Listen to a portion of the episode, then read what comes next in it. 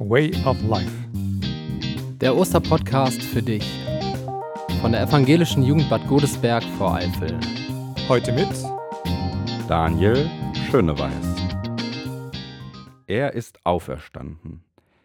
Er ist wahrhaftig auferstanden. So wird in den Gemeinden an Ostern feierlich gerufen. Kannst du glauben, dass Jesus auferstanden ist? Immerhin das zentrale Thema für das Christentum. Ich glaube an die Auferstehung. Ich kann sie aber nur mit Jesu Leben und Sterben zusammen glauben. Ohne Tod keine Auferstehung, das ist wohl klar. Aber brauchte es denn so einen Tod, so viele Schmerzen und das Leiden Jesu? Das Kreuz als Vorzeichen der Auferstehung ist kein Symbol für die Verehrung von Schmerzen. Es heißt eben nicht, dass es dieses Leiden und die Schmerzen zur Erlösung braucht. Gott braucht nicht unser Leiden, um sich der Liebe zu vergewissern. Nein, das Leiden Jesu ist vielmehr ein Symbol der Realität und des Protestes gegen das Leiden und weist nicht auf Erlösung durch Leiden, sondern von Leiden hin. Gott sagt Ja zu unserem Leben und zur Welt mit all ihrem Leid. Er ist der Liebhaber des Lebens und will nicht das Leiden der Menschen, auch nicht als pädagogisches Mittel, sondern ihr Glück, wie es Dorothee Sölle einmal sagte.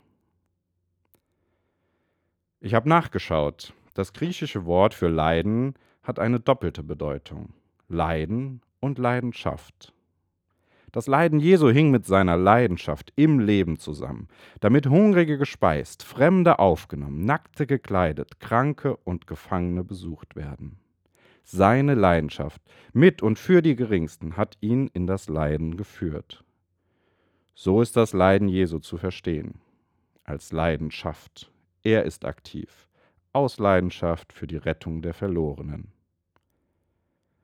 Auferstehung bedeutet, dass Jesus und seine Leidenschaft einfach nicht umzubringen war. Es war einfach nicht zu schaffen, ihn kaputt zu machen. Und so feiern wir an Ostern, dass niemand liegen bleibt. Und warum nun diese ganze Geschichte? Ich halte es für sehr entscheidend, dass Gott durch den Menschen Jesus sich für das beschädigte Leben, für das Geringe und das Schwache eingesetzt hat. So zeigt er uns, dass zwar nicht ein für alle Mal, aber einer für alle diese Opferspielchen überwunden hat.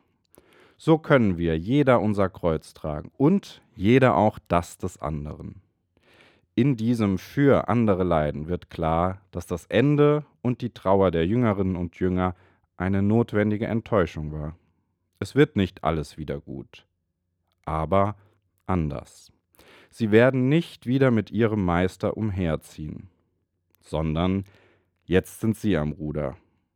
Es brauchte ein wenig, bis sie das verstanden hatten. Das erzählt auch die Bibel. Aber dann ging es weiter, wie wir heute, 2000 Jahre später, wissen.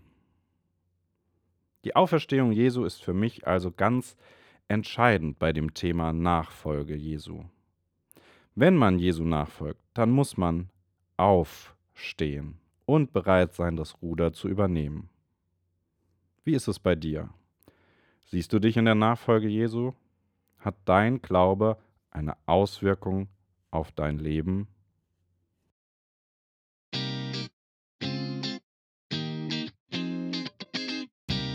Way of Life. Der Osterpodcast für dich von der Evangelischen Jugend Bad Godesberg vor Eifel. Schön, dass ihr dabei wart. Wir wünschen euch frohe Ostern.